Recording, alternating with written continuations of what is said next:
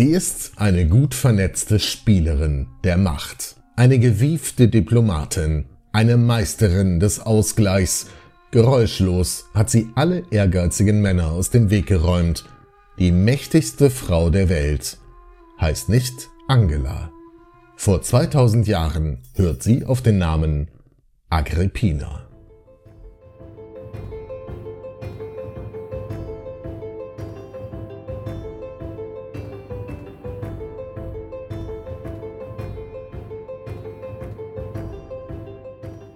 Agrippina, die Jüngere, wird an den Ufern des Rheins geboren und ihr Vater ist ein echter Popstar. Germanicus hat die Schmach der römischen Niederlage im Teutoburger Wald siegreich vergessen lassen. Als er mit seinen sechs Kindern nach Rom zurückkehrt, ernennt ihn der aktuelle zweite römische Kaiser sogar zu seinem Zögling und potenziellen Nachfolger. Doch ganz geheuer scheint ihm der Personenkult um den Befreier Germaniens nicht zu sein. Kurzerhand ändert der Regent seine Meinung, Germanicus wird ermordet und zur Sicherheit auch noch seine Frau und zwei seiner Söhne. Als der Kaiser ebenso unfreiwillig aus dem Leben scheidet, wird dennoch der letzte Sohn des Germanicus sein Nachfolger. In der Armee haben sie ihn mit diesem Spitznamen gehänselt. Für die Geschichtsbücher reicht es trotzdem. Caligula wird Kaiser, seine Schwester Agrippina eine einflussreiche Frau, die die Römer jetzt in ihre Gebete einschließen und deren Konterfei auf Münzen geprägt wird.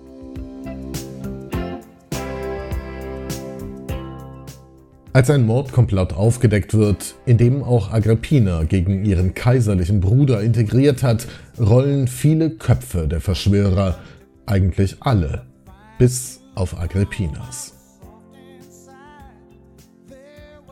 Mit ihrem Söhnchen wird sie in den Langzeiturlaub auf eine Insel geschickt und kehrt erst nach Rom zurück, als andere Caligula den Garaus gemacht haben.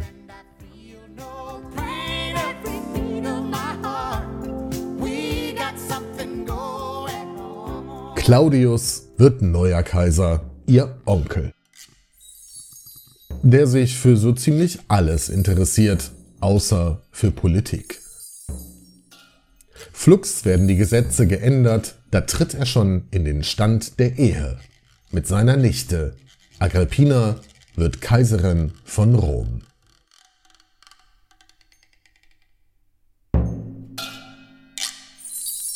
In dieser Zeit kann sie ihre Qualitäten besonders ausspielen. Auch deshalb, weil ihr Mann Claudius so ist, wie er ist. Sie regiert, bis ihr Mann de facto überflüssig ist und auch er gewaltsam ins Jenseits befördert wird.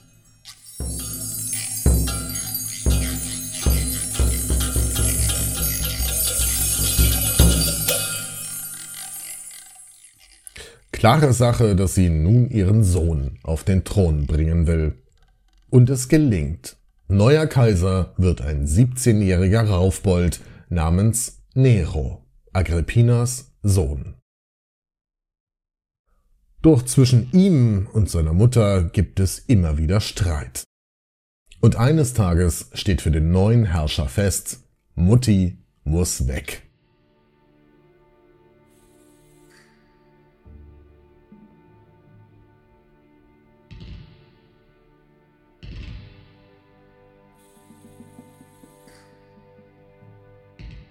Der junge Kaiser hat einen Hang zur Theatralik, auch was das Ableben seiner Frau Mama angeht.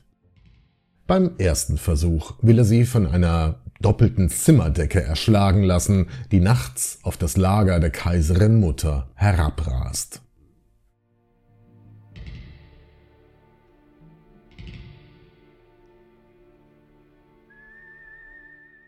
Beim zweiten Versuch lässt er sie nach einer Party ein Boot besteigen, das eine Falltür im Boden hat und Mutter im See versenkt.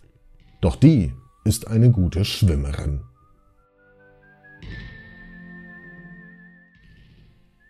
Beim dritten Versuch will er den Chef der Prätorianer zur Meuchelei an Mami überreden, vergeblich.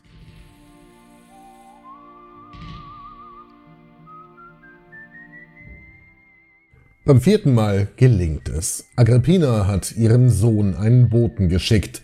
Dem kegelt Nero nun ein Messer vor die Füße und behauptet, seine eigene Mutter habe versucht, ihn umzubringen.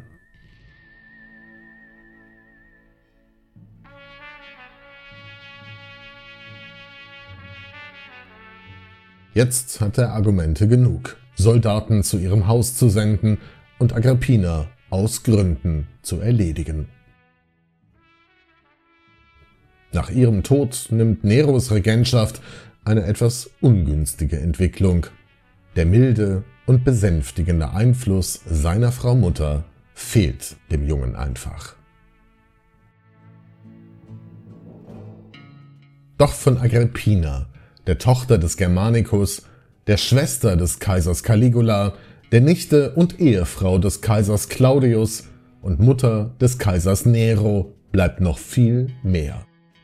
Denn dort, wo die Römer einst in Frieden mit dem Volk der Ubier lebten, begründet sie auf dem Höhepunkt ihrer Macht eine Siedlung.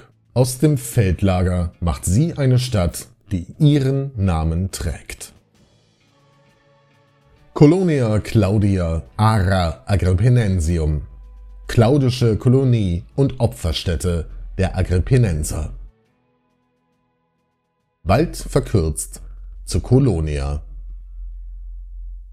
Oder wie wir heute sagen, Köln.